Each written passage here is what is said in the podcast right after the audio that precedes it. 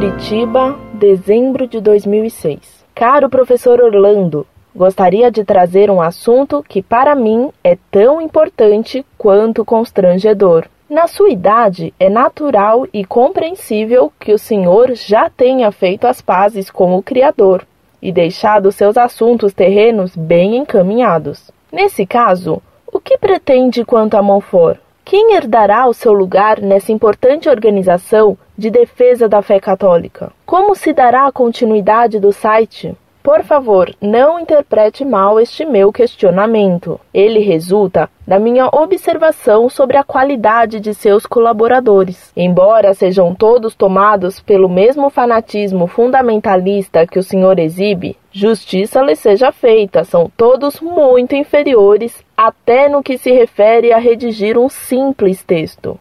Sei que o senhor, se ainda não o fez, refletirá profundamente sobre o assunto, após o que publicará uma resposta para satisfazer a curiosidade mórbida de muitos outros leitores. Permaneço no aguardo de sua gentil resposta. Incorde Jesus Semper. Muito prezada, salve Maria. Ninguém é insubstituível. Principalmente, é facilmente substituível um velho professor que vai perdendo a memória, tão necessária para ensinar história. Sua pergunta não me constrange em nada e não a julgo uma curiosidade mórbida. Ela revela até uma certa preocupação e estima de sua parte por alguém que você apoda, ainda de fundamentalista, tanto que você, que se declara protestante, repete amavelmente a fórmula com que eu encerro habitualmente minhas cartas. Incorde Jesus semper, cara consulente. Muito obrigado, minha filha. Entretanto, deixe-me contar-lhe algumas coisas sobre a vida e sobre a morte. La vida es um caminho, caminho a la eternidad. Como bem escreveu um jovem aluno meu em uma canção. Ele escreveu uma linda canção. Você vê? Começo a ser substituído. Com alegria de me ver muito bem substituído, canto a belíssima canção que ele fez. La vida es um caminho, todo passa. Solo Dios no muda. Vida es um caminho. Caminho a la eternidad. Estou para fazer 74 anos e quando vou ao cemitério, em algum enterro, reparo como as datas nos túmulos indicam quanto Deus está sendo misericordioso comigo. E como as datas de nascimento registradas nos túmulos apontam para meu fim próximo. Também as muitas operações, algumas graves, que sofri, indicam a possibilidade de minha morte ocorrer em breve. Graças a Deus, não sou nem inerrante e nem imortal. Claro que, a tempo, Procuro fazer minhas contas com Deus, preparando-me para a morte. E sei que jamais conseguirei completá-las com justeza e com justiça, desgraçadamente. Por enquanto, a morte parece estar longe. A menos que Deus me conceda a graça de ser morto por causa da fé, coisa da qual não sou digno, mas que sempre pedi. Morrer. Em uma manhã azul em México. Al sol. Você leu esse texto no site Monfort? Leia-o. Está nos textos em castelhano. Certa vez, quando ainda era bem moço, fui forçado a deixar de dar aulas por certo tempo. Entre os alunos correram boatos da morte do professor de história.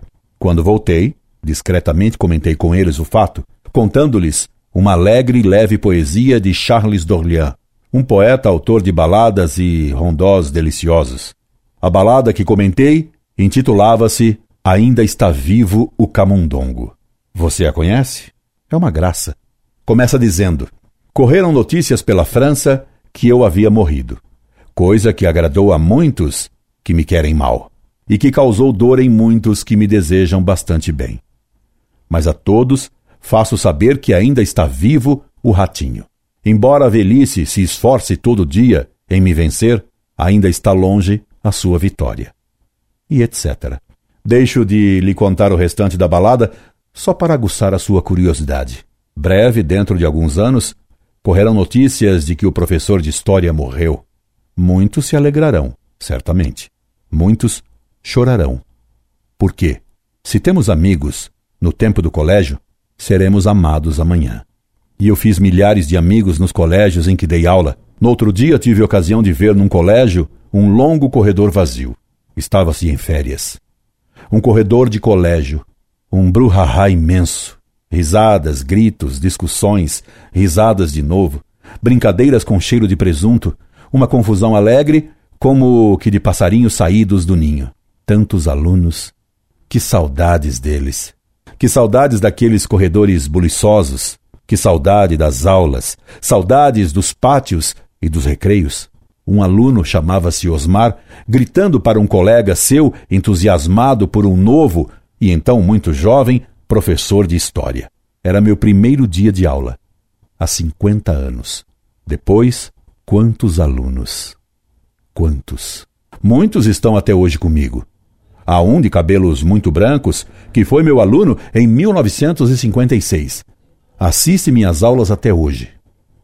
Tantos alunos que ouvem fielmente há tantos anos o professor de história, o professor insuportável, como me diz com imensa estima uma aluna bem fiel, bem paciente e infinitamente dedicada. O professor de história que canta com seus alunos canções ardentes e arrebatadoras, que canta com eles uma velha canção, La Vecchia Canzone, que num dos versos diz: Vecchia canzone, che nel cuore mio lasso bate il compasso, per lottare qua giù, faccio defenda fino al dì del trapasso, verità e virtù. Velha canção que em meu coração cansado bates o compasso para lutar aqui na terra. Faz com que eu defenda até o dia da morte a verdade e a virtude. Os muitos moços que cantam comigo aprenderam bem a lição de história dada pelo professor. Alguns conhecem filosofia e teologia bem mais do que eu. Outros conhecem melhor a história do que eu. Outros discutem e polemizam muito bem. Cada um faz uma coisa melhor que o professor. E principalmente, são muitos os mais virtuosos do que eu. Ninguém é insubstituível, muito menos eu. Só a igreja é insubstituível. A Montfort pode perecer. A Montfort não tem importância alguma e nem ela deve existir sempre. Não trabalho para Montfort. Luto pela Igreja Católica e a Igreja Católica é imperecível. Devo fazer minhas contas com Deus. Contas insolúveis que jamais conseguirei completar com justeza e com justiça. Só duas coisas me dão esperança nessas contas que não batem a meu favor: a misericórdia infinita de Jesus Cristo, Redentor, e meus alunos. Meus alunos insubstituíveis em minhas contas. Donde me vieram todas essas almas que gerei, arrancando-as da dor de minha alma, nas classes e corredores de tantos colégios? De onde me vêm tantos alunos agora, alunos virtuais de virtude real, pelo site Monfort na internet, donde me vêm tantos frutos que arrastei? Tão mal, tão mal. Mas ainda que tão mal, tantos frutos que coibirão a minha vergonha quando me aproximar de Deus no último ocaso, tendo em meu rosto o rubor da vergonha, sim, mas também o rubor do amor que me deu tantos alunos, tantos alunos, apesar de minhas misérias e pecados. Alunos insubstituíveis para o meu juízo particular. Eles estarão lá, cobrindo meus pecados junto com o sangue do Redentor. Assim espero. Alunos que Deus saberá usar, talvez depois, no lugar do professor insuportável que já terá partido. Partir. Todos partiremos um dia. Isso também é insubstituível. Um dia, numa manhã azul. Anseio por uma manhã azul. Ao sol. Incorde Jesus Semper, Orlando Fedeli.